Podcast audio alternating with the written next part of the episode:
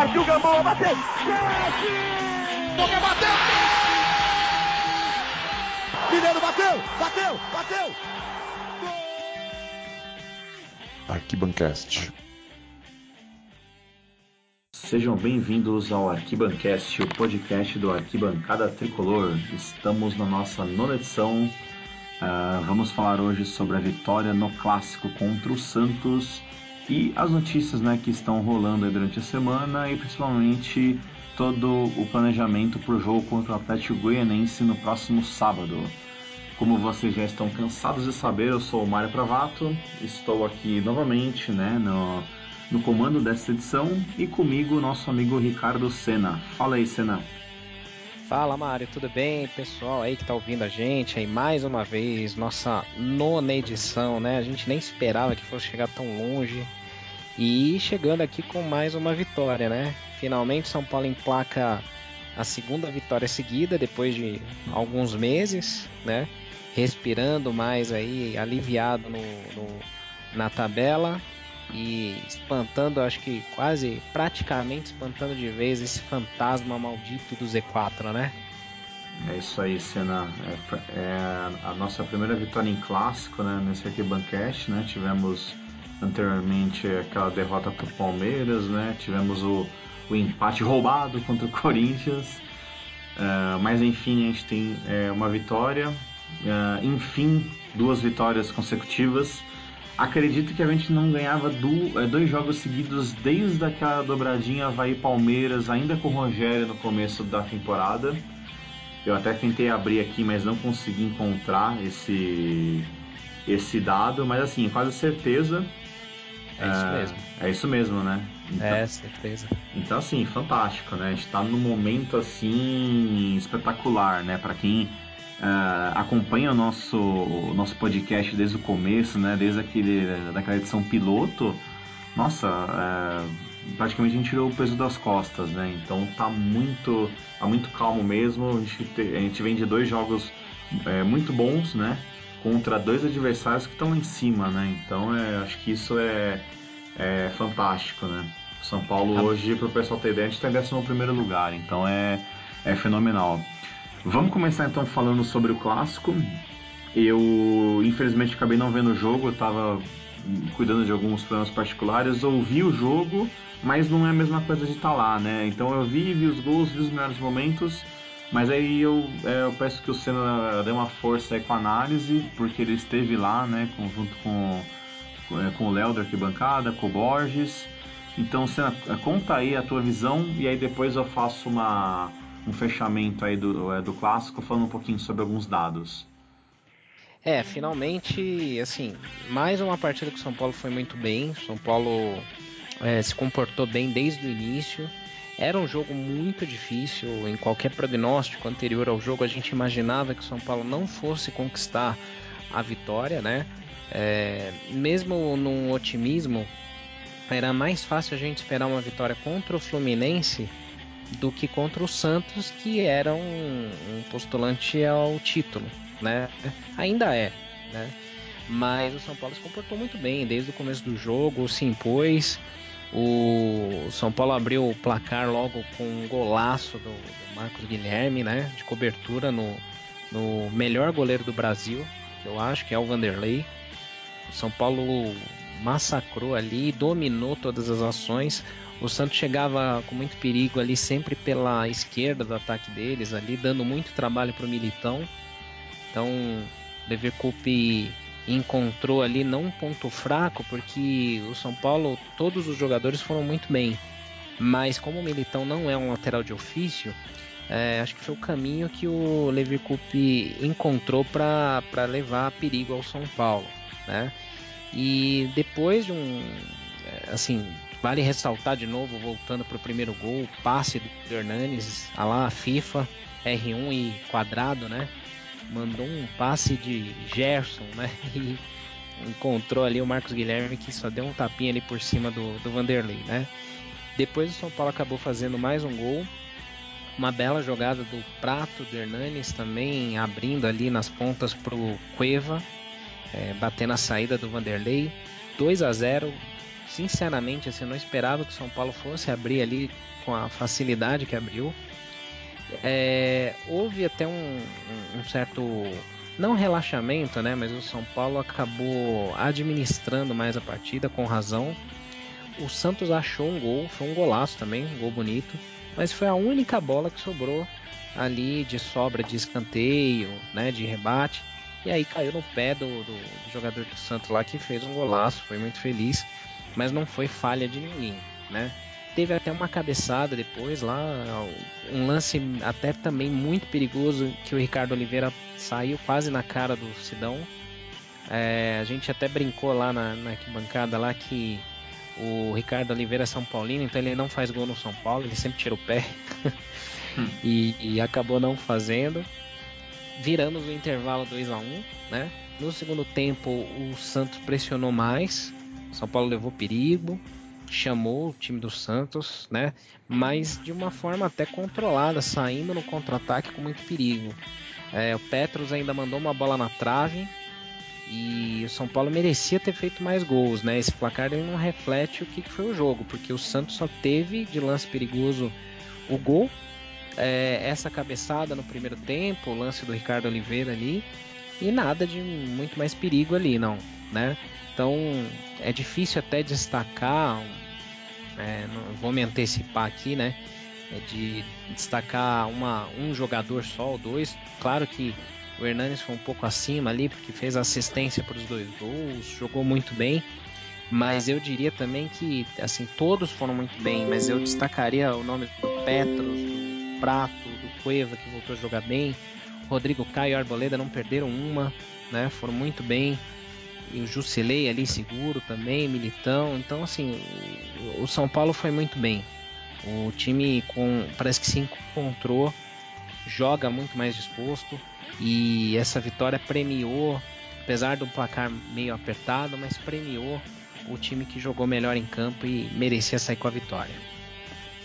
É, o que eu li, né, que, que muita gente falou que realmente foi um jogo muito bom, né, e e você vê, né, o São Paulo ele fez o primeiro gol aos 16 minutos e fez o, o logo na sequência aos 21. Eu tava ouvindo no rádio até estranhei, falei, pô, é você São Paulo? Como assim, né? Dois gols num clássico rapidinho.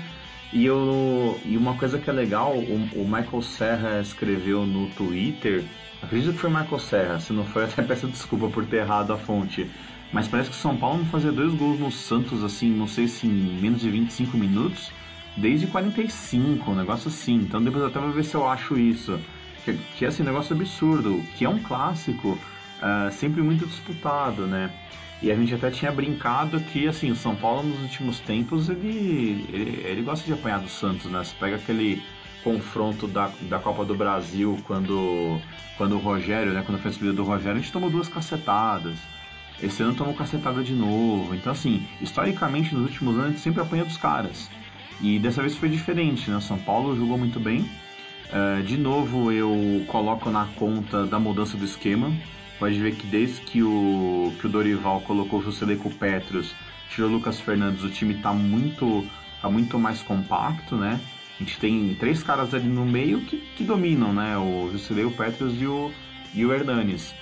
E o time novamente, a, a, gente sim, vendo os números, vendo os scouts, o time parece que tem feito pouca falta porque é, tem tomado pouco cartão. Então, assim, no jogo contra o Santos, só o Jusilei tomou cartão. Realmente tinha uma cacetada de, de jogador quase, é, quase suspenso, né, no caso pendurado, e nenhum deles né, tomou cartão.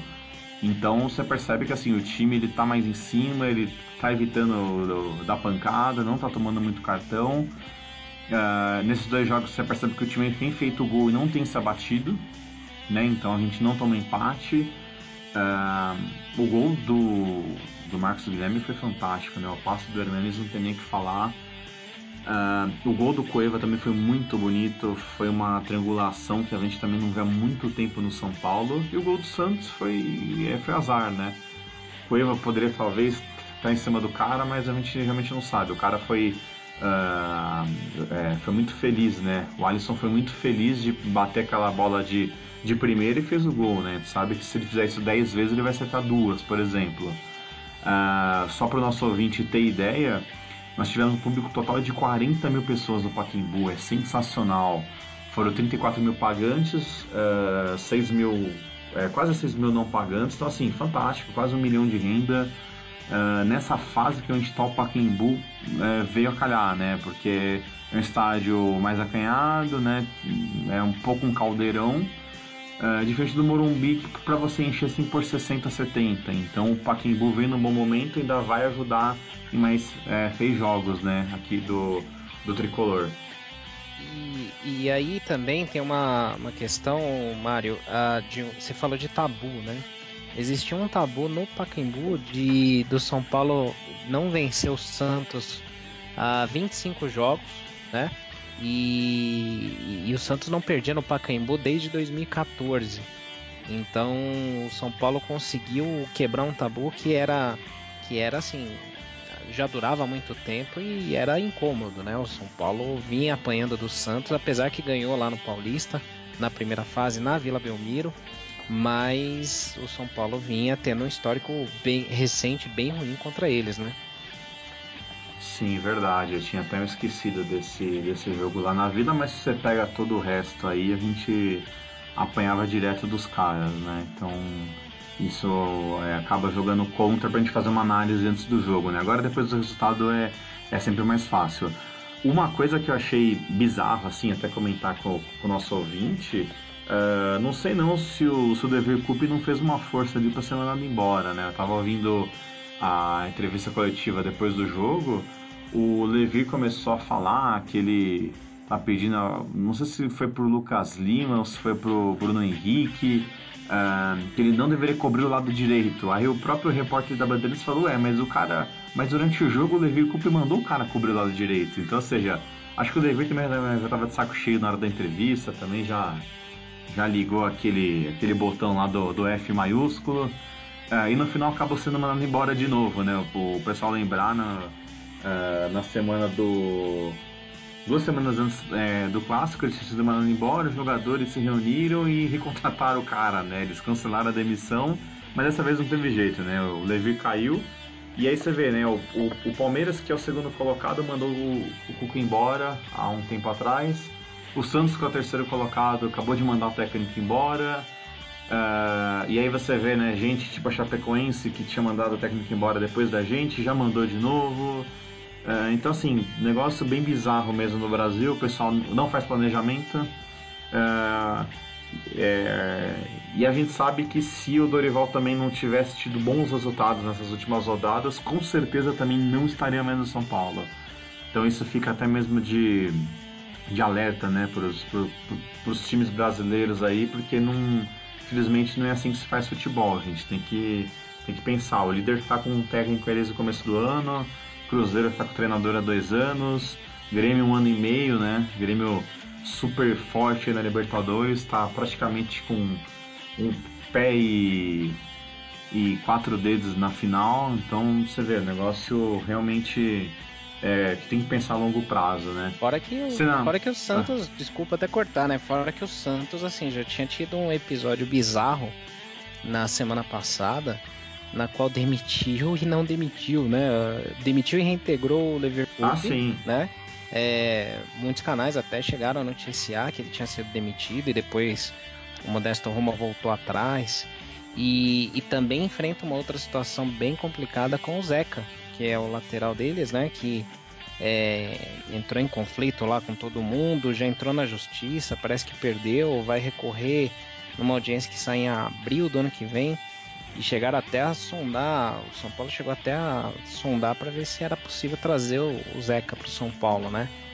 Então, assim, é muito complicado, né? O futebol brasileiro é muito cheio desses folclores, dessas ações assim intempestivas, sem planejamento, né? É um carnaval que, pelo amor de Deus, né, cara? Não, é, é bem bizarro mesmo. E esse caso do Zeca, eu tava conversando na sexta-feira com, com um colega que é Santista fanático. Uh, e ele andou comentando umas coisas. Parece que assim, putz, o, o Zeca parece que não tem qualquer. É, é, como que eu posso dizer? É, o que ele tá pedindo parece que é totalmente absurdo. Uh, com certeza é coisa de empresário, coisa de advogado, tanto que ele já perdeu. E ele vai se ferrar, né? Em vez dele esperar acabar o campeonato, faltam sete rodadas, depois arruma um time lá na Europa e sai. Não, o cara causa no final e aí é, quem vai se queimar é ele.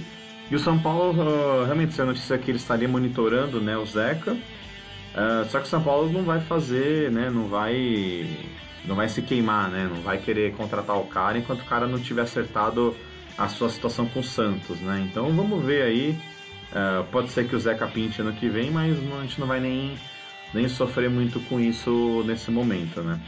É isso aí.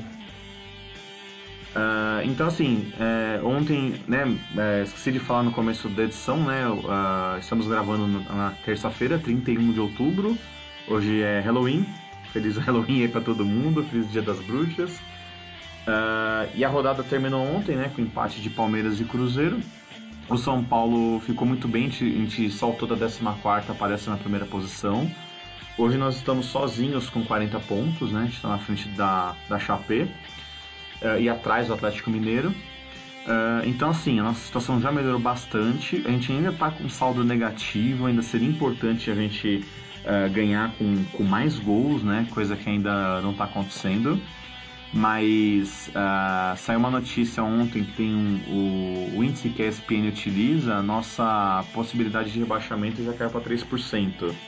Então isso é muito bom, a gente não pode também sentar em cima desse número, tem que continuar trabalhando. A gente tem agora a Tati Goianense, que é o último colocado disparado, né? Ele está uh, sete pontos atrás do, do penúltimo, então assim, a gente vai lá para Goiás no sábado, tem que ganhar esse jogo, é importante ganhar e depois a gente pega a Chapecoense no Pacaembu no, no, no outro final de semana. Não, desculpa, na, na quinta-feira. Quinta isso. isso, isso, na quinta, 8 horas, né? Uh, então, assim, são dois jogos que tem que ganhar, porque são dois times que estão abaixo de nós. Então é muito importante, é, vamos ver se, se realmente o time consegue dar esse, esse salto. Ganhando esses dois jogos, a gente vai para 46 pontos. Uh, os matemáticos falam que 47 é aquele número mágico, então assim, praticamente 99% de chance que a gente vai estar tá fora do, do rebaixamento. Uh, Senna, algum comentário sobre essa tabela, sobre a, a classificação? Eu acho que se ninguém fizer 60 pontos e o São Paulo vencer todos os jogos, o São Paulo é heptacampeão brasileiro. Matematicamente ah. temos chance. Ainda dá, hein? Ainda dá.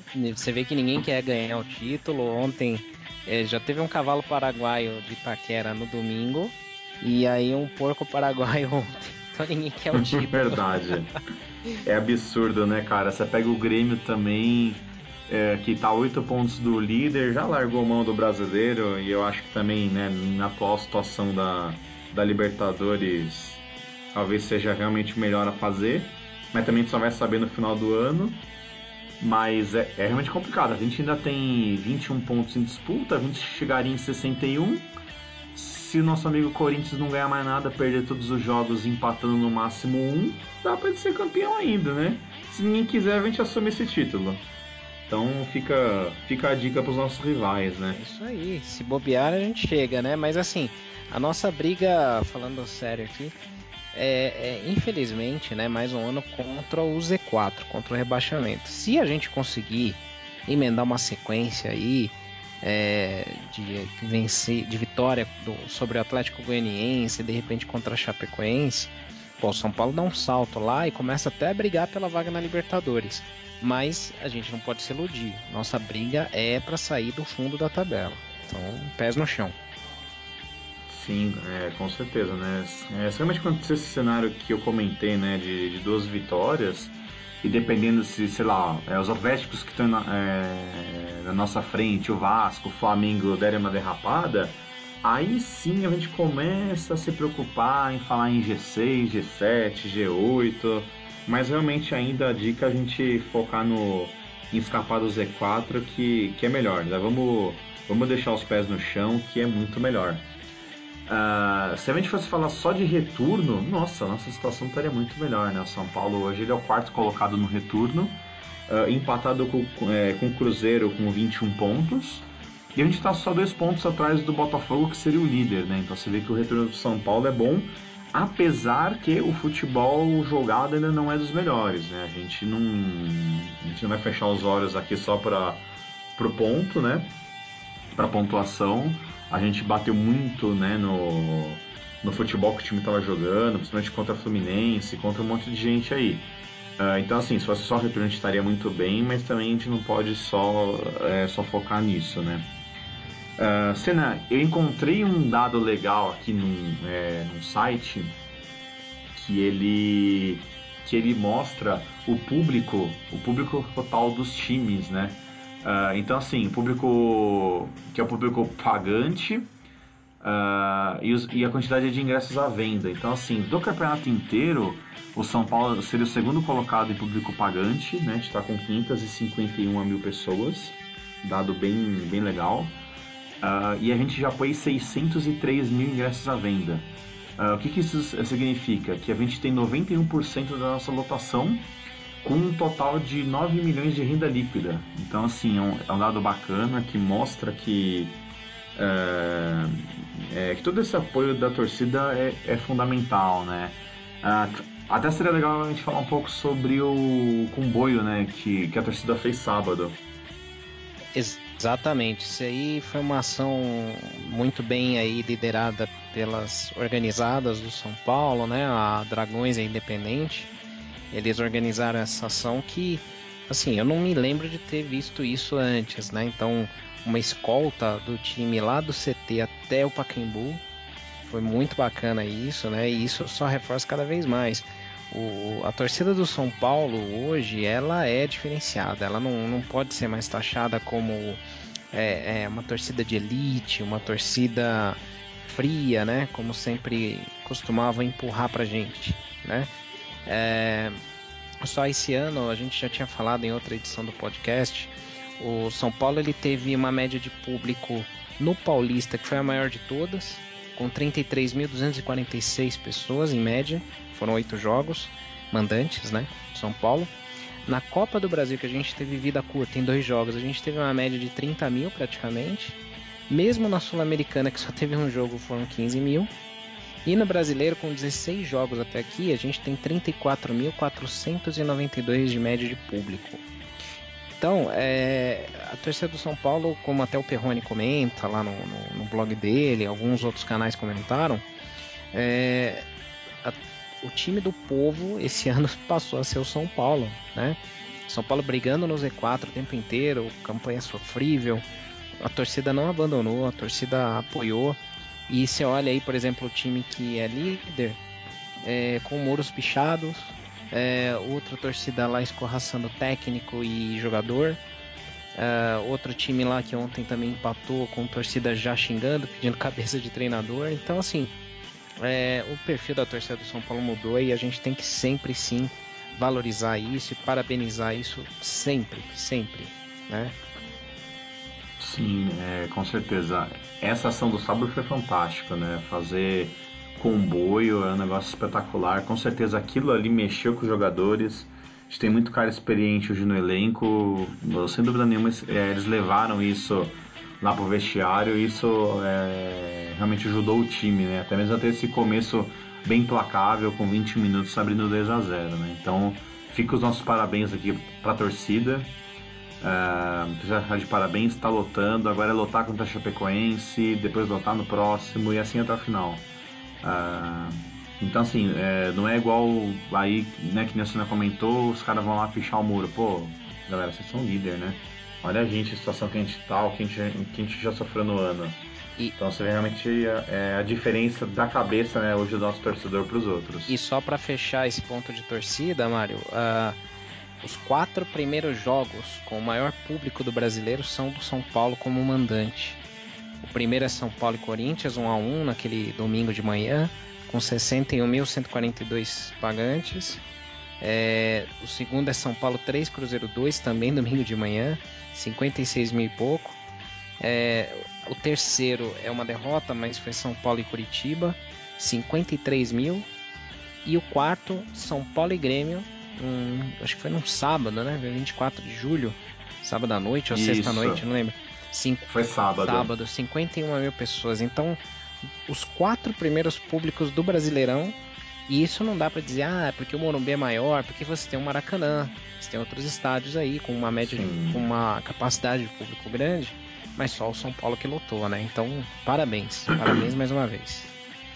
Com certeza. Bom, vamos falar um pouquinho aqui sobre alguns outros assuntos. Eu estava dando uma, uma olhada aqui na internet, nas né, notícias de hoje. Até ficar a dica aqui para o nosso ouvinte, a gente tem feito um resumo das notícias do dia, porque o que acontece, né? É, é, são muitos sites, né? São muitas notícias, algumas, é, algumas notícias é, longas e aí você acaba não aproveitando nada. Então, às vezes o cara chega do trabalho, da faculdade, é, chega cansado, quer saber ali e não, e não tem resumo de nada. Então a gente criou no nosso site um resumão. É, então toda noite, por volta de umas. Entre 9 e 11 da noite, a gente vai postar o resumão lá. Mais ou menos umas cinco principais notícias, a gente descreve ela rapidinho. Uh, então isso acaba ajudando todo mundo, né? Uh, então eu estava dando uma olhada aqui na nossa amiga internet Uh, achei uma notícia aqui do, do blog daquele Ricardo Perrone do UOL. Não dá pra gente acreditar muito nisso aqui, né? Mas assim, é, vale a pena só a gente dar uma discutida rápida. Que parece que o São Paulo procurou o Lucas Lima, mas é, o São Paulo ficou assustado com o valor das luvas, né? O que acontece? O Lucas Lima, o contrato dele acaba agora em dezembro. Então, seja, é, qualquer time pode assinar com ele agora já e, e janeiro vai contar com ele, né? É, de graça, sem precisar pagar nada pro Santos. Só que parece que o Lucas Lima pediu uma luva muito alta, né? Uh, então, assim, é bem capaz que o São Paulo não vai prosseguir com isso. O São Paulo parece que está prezando controle de gasto, né? Não está também querendo fazer muita loucura. Uh, não sei também se o Lucas Lima seria um novo ganso, né? Eu vejo o Lucas Lima meio, meio perfil chinelinho. Quando São Paulo ali o cara tava de cabelinho pintado, então não sei se é uma boa. Você contrataria, Senna? Nem para cortar a grama da minha casa, cara. Se eu tivesse uma casa com jardim, com gramado, eu não contrataria. Eu acho mascarado, se acha demais, não tem jogado nada, né? Ingrato com o clube dele, né? Não tô aqui para defender o Santos, mas ingrato. E não contrataria nem ferrando. Ainda bem que o São Paulo se assustou com os valores. Esse cara que vai passear em outro clube, que vai enganar o outro aí, mas de jeito nenhum. De jeito nenhum. É, vamos torcer que o São Paulo não, é, não invente nenhuma venda aí, né, de, de milhões e resolva pegar esse dinheiro e pagar as luvas dele, né? Mas acho que não vai acontecer. Apesar que se o Dorival ficar, o Dorival gosta, né? Já conhece, já, é, já trabalhou, mas acho bem pouco provável, né? Pensando nessa questão uh, de dinheiro, né? Uh, uma outra notícia importante, né? O, o Brenner voltou do Mundial Sub-17, o Brasil foi terceiro colocado, ele, ele teve um bom destaque e hoje ele já treinou junto com o elenco principal. O Dorival já tinha prometido que daria mais chances para ele, né? Assim que ele voltasse. O Gilberto também voltou, também, né, ele estava contundido há bastante tempo. E o Maxwell voltou também. Ele ficou dois jogos fora, voltou a treinar hoje Uh, então a gente vai ter muito provavelmente esses três jogadores relacionados para sábado, né? Então capaz que Denilson ou Marcinho devem perder espaço. Uh, não sei se, também o mesmo deve acontecer com o Shailon ou até mesmo com o Lucas Fernandes, né? Uh, então assim, são bons nomes, né? Maxwell a gente já viu que ele consegue mudar o jogo. O Gilberto, dependendo do jogo, apesar que eu preferiria muito mais o Brenner, né? Acho que realmente a gente deve dar a chance pro menino. E de desfalque em treino a gente tem o, o Arboleda que tá com dores, não treinou ontem, não treinou hoje, né? Então vamos ver se o, se o Arboleda volta até o final de semana e por enquanto o Bruno Alves está substituindo ele. Uh, o que, que você é, tem a dizer sobre isso, Senna, sobre essas notícias? Olha, a, a, gente vai ter muita. Eu acho que assim, a gente vai ter muita especulação nessa semana, porque é uma semana cheia sem partidas, né, do São Paulo. E a gente sabe, né? A gente vê no arquibancada o quanto é difícil a gente colocar conteúdo, né? Ainda mais a gente que se propõe a colocar de hora em hora. É, a diferença é que a gente não fica inventando, né? Mas eu acho que essa semana vai ser muita notícia. Né? O que preocupa um pouco aí é essa essa, esse incômodo que o Arboleda sentiu. Tomara que não seja nada, porque ele vem até jogando de uma maneira segura ali com o Rodrigo Caio, que voltou a jogar bem. É, a defesa do São Paulo tá, tá se comportando legal nos jogos, né? E o resto é muito assim.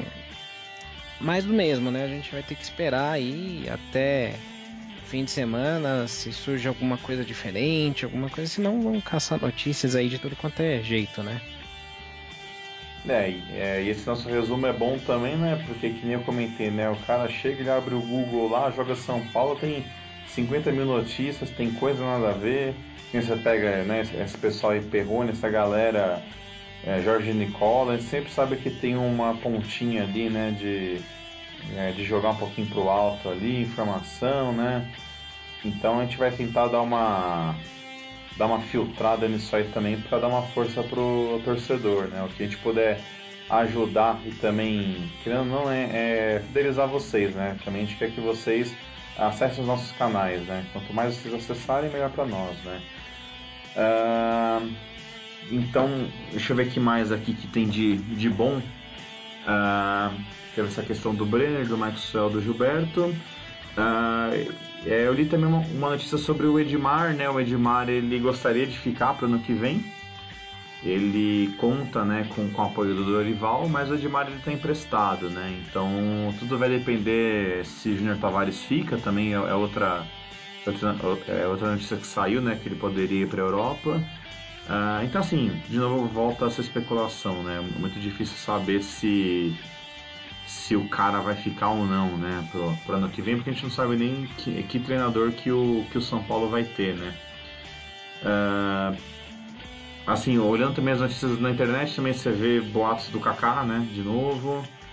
Uh, já tem boatos aqui também do, do Bufarini sair. Então você vê que o, que o negócio o negócio vai ficar bom aqui, né? Tá bem, tá bem eclético, né? Saída, entrada de jogador, é jogador que volta de treino. Então já viu, né? É, agora sim, é a rádio boataria, né? Mas assim, tem algumas saídas que a gente sabe que vão acontecer, o próprio os próprios jogadores até já foram notificados, né, que não vão ter o contrato renovado. A gente imagina que algumas coisas devem acontecer, como o Kaká, né? É, o, que, o que fica mais no ar mesmo é saber, por exemplo, o comando do clube. Eu acho que o Dorival fica se o São Paulo mantiver esse desempenho, aí eu acho que também não tem por que trocar. É, o único treinador que tem um nível bom, que está solto ou disponível no mercado, é o Cuca, né? E também não ganha pouco. Então fica no ar, até por esse, essa última campanha, essa última passagem no Palmeiras, se seria uma boa ou não, né? Ah, o fato é que assim, o Dorival como eu comentei, é um cara muito bacana, um cara muito gente boa mesmo, né? A gente teve a oportunidade de falar com ele algumas vezes lá. É um cara muito legal de se trocar ideia e tal, mas eu acho que como treinador, eu não sei, eu não gosto muito não. Eu acho que ele deixa a desejar. É, entre ele e o Cuca, por exemplo, aqui especulação de torcida, né? Eu diria até que o Cuca seria uma melhor opção, né? Agora, trocar por trocar também é mancada, né? Se o Dorival estiver bem, ele não teve a oportunidade de fazer um trabalho desde o começo do ano, pegando uma pré-temporada, formando um time, né? Se vai trocar ele só por trocar, para trazer qualquer nome, é melhor não mexer, deixa aí, né? Então, é, vai depender muito desse finalzinho do, do Brasileirão, né? É, com certeza. O Dorival a gente sabe que ele fez um bom trabalho no Santos, principalmente com a base, né? O ano de, é, de 2010 também foi fantástico, né? Mas também ele tinha, ele tinha muito material humano, né?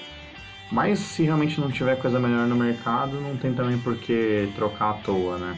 Também não dá pra sair que nem, que nem louco aí, fazendo mudança e de novo ferrando mais um ano, né? Uh, deixa eu ver o que mais que eu queria falar aqui. O bom é que assim, né, a gente ganha, né, o tricolor ganha, a gente fica tranquilo, é, não tem muito assunto. Eu lembro quando o São Paulo perdia, era quase uma hora e meia de podcast, então fora, a gente tá. E fora que a gente fazia com é. mais raiva, né? Porque a gente tava bem pé da vida com os resultados, né? Sim, a gente queria xingar todo mundo. Eu lembro que o São Paulo e o Fluminense queria ter feito na hora ali. Com certeza teria sido processada, porque, nossa, tava com, é, com muita raiva naquele dia. É, bom, então sábado a gente enfrenta o Atlético Goianiense, aquele jogo que foi antecipado. Vai ajudar bastante né, a, a gente, porque o Cueva vai jogar. Uh, eu estava até dando uma olhada aqui em notícias do Atlético Goianiense, eles têm alguns desfalques. Uh, com certeza o estádio vai estar tá muito mais para o São Paulo do que para eles, né? A gente sabe que pro, pro torcedor que mora longe de São Paulo a oportunidade é única, né? Poder, poder acompanhar o seu time, poder, poder ver os jogadores, né? Que você só vê na, na televisão. Então, com certeza o estádio vai estar lotado. É muito importante, né? A gente, a gente contar com esse, com esse apoio do torcedor, né?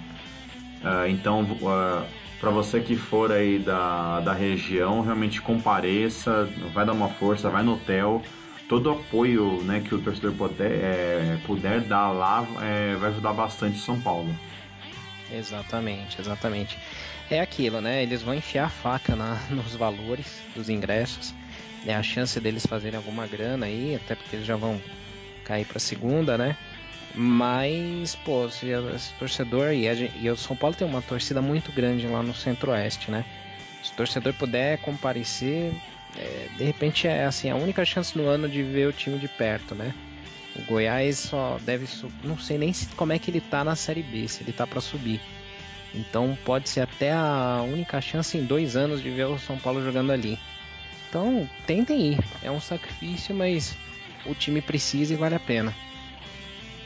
É, só torcer pro ingresso não ser absurdo, mas você vai ver. Aí no final o pessoal acaba indo no torcedor do Atlético Bobeto dos caras não vai, porque a situação já tá praticamente. não tem mais o que fazer, né? Você tá sete pontos do penúltimo. Pra sair da zona de, de rebaixamento são oito, não é tão absurdo, mas pô, são sete jogos, né? Sete jogos é realmente pouca coisa para conseguir fazer resultado. Uh, Senna, a gente está chegando aqui no, no final, né? A gente está chegando quase 40 minutos de, de podcast. Uh, não sei, é, ou a gente bate papo aqui, fala da vida, fala de série. fala de Netflix. Ah, é, lembrei Net... de um tema, cara, rapidinho é, aqui. Fala aí. Você deve ter visto, né? A gente se falou na hora do jogo lá. Quem foi o cara de pau que estava no estádio? no sábado contra o Santos, né? Nossa, né? A gente estava lá sentado tal, tinha acabado o primeiro tempo, né? De repente todo mundo virou, começou a olhar para cima e tal. E começou a ensaiar um coro de ladrão, ladrão aí, xingamento e tal. A gente até achou que pudesse ser uma revolta com o Eco, né? Porque a galera tá meio pé da vida ainda, né? E aí, eis que o cara vira no, no vidro num camarote e era ele, Gilmar Mendes. O filho da mãe tava lá é, assistindo o jogo. Depois a gente viu que ele até tweetou. É o time dele, o Santos, né? E o cara tava lá numa boa. A torcida, a gente postou no nosso Instagram, né? A torcida fez uma bela homenagem a ele. Homenageou a, a, a, a mãe dele, a família, bastante. Então, ele, ele não vai esquecer disso aí, né? Então, cara de pau, né? O cara foi lá, assistiu o jogo numa boa, né? Tava lá no camarote. E foi uma surpresa lá pra gente que tava lá no Pacaembu. Não, o cara é totalmente corajoso, né? O cara tem a coragem de, de, de se expor, né? Ainda mais nesse momento. Devia ter ido lá de, de óculos escuros, bonezinho, que teria sido melhor, né? É, o fantasiado daquele político do, da Praça é Nossa, né? É, apesar que ele não precisaria fazer nada, é. né? O famoso João Plenário. João Plenário. Nossa, muito bom, João Plenário. Caramba, viu? Um, uma outra notícia que eu, que eu lembrei aqui que vale a pena só a gente dar um, um pitaco rápido, né? Saiu no, no, no esporte interativo que o nosso ídolo Rogério Ceni poderia assumir o Fortaleza. Saiu uma, uma foto lá dele, na verdade o Rogério foi visitar o Bosco, que é preparador de goleiro, né, lá do Fortaleza, já começaram a criar um monte de coisa, né? Porque o Fortaleza está sem treinador desde o final de semana, mas assim, a opinião mesmo minha, eu acho pouco provável. Se for talvez para o ano que vem, duvido que o Rogério pegaria o time na atual situação. Não sei nem como que, é, como que Fortaleza tá. Então não sei, acho que o pessoal realmente está criando um pouco de, de ilusão nesse assunto, né? Nossa, é verdade. É, assim, uh, uh, eu vou, vou ser suspeito um pouco para falar porque meu sogro é de Fortaleza, né? E ele, e ele tem uma queda lá pelo Fortaleza. Ele até falou, cara, seria sensacional, né? O Fortaleza subiu de divisão depois de muitos anos batendo na trave, né? Tentando. É, subiu. O Ceará tem grande chance de subir para primeira, então pode ser até que o clássico deles não, não aconteça. Mas seria para o Rogério uma oportunidade de, de pegar experiência num clube que tem um nível bom, né? Tem obrigações de resultados e vai disputar torneios difíceis, né? Então a gente, é, pelo que se falou na mídia, ele foi apenas visitar lá o Bosco, né? Que é amigo dele também, foi goleiro muitos anos do São Paulo, mas é, seria uma, uma oportunidade. A gente sabe que o Rogério ele quer ser treinador, ele quer investir na carreira, né? Então vamos ver quais são os próximos passos. Eu acho que ele vai esperar baixar um pouco mais a poeira. Não faz sentido pegar um time agora também no, no finzinho do ano, né? É algo para 2018 aí para se pensar. Com certeza, a gente também deseja todo sucesso pro Rogério. Né? Quem sabe num, num, dia no futuro ele não volte, né? Uh, bom, então a gente chegando ao fim aqui do nosso Arquibancast. Chegamos à nossa nona edição. A gente vai ter mais algumas até o final do ano. Depois a gente faz umas especiais. A gente vem falar sobre história, sobre título, sobre ídolo. Pode fazer até uma do, dos piores jogadores da história. Então, assim, a gente tem um caminho, a gente tem um, um mar grande, né? A gente tem um mar aberto aí pra gente uh, poder fazer esses episódios com vocês. Uh, volto a destacar, né, pra gente, para os nossos ouvintes, né? Acessem o nosso o nosso site arquitricolor.com. Por lá vocês têm acesso a todos os nossos canais, né? Facebook, Twitter, Instagram, Google Plus. Então assim, dá uma passada por lá, conhece nosso trabalho, põe nos favoritos, é, assine o nosso feed, né, para você ter acesso a este podcast sempre que é, quando ele for lançado. Fora que ele está no iTunes, ele está num monte de lugar aí, né? Mixcloud, sempre as últimas edições do SoundCloud. Então a gente está realmente tentando divulgar ao máximo. Depois a gente também te dá umas dicas aí de, de, de reprodutores de, é, de podcast, né? Para dar uma força para vocês. Cena, é, considerações finais, abraços, vamos lá, fala aí. É, como sempre, um abraço aí a todo mundo que, que lê, que interage aí com os nossos canais do Arquibancada, que seguem a gente no Facebook, Twitter, Instagram, Google Plus, YouTube, no site lá que estão começando agora a comentar por lá também. Então, um grande abraço a todos. Queria mandar um abraço para a galera lá do SPFC, que também comentou essa semana que está ouvindo o podcast. É, enfim, todos os sites parceiros aí, a galera que acompanha, é, a galera que a gente às vezes encontra nos jogos e acaba não lembrando o nome, porque é muita gente, né? Mas sintam-se aí é, cumprimentados, abraçados aí. A gente, a gente agradece bastante aí todo o apoio de vocês. É, é, são vocês que fazem a arquibancada, né? Graças a vocês que a gente se dedica, que a gente insiste, investe tempo nessa, nesse trabalho aí que a gente gosta muito de fazer. É isso aí, pessoal. Então a gente encerra essa edição, uma edição bem leve, né? Espero que continue assim. Uh, como o Tricolor só joga no final de semana, a gente então só volta semana que vem. Muito provavelmente a gente grava também na próxima terça-feira. Já estaremos em novembro. Então é isso, né? A gente, a gente deixa um abraço. Uh, obrigado por tudo aí, por uh, seguirem nossos canais e, e, e vamos continuar falando é, sobre o Tricolor.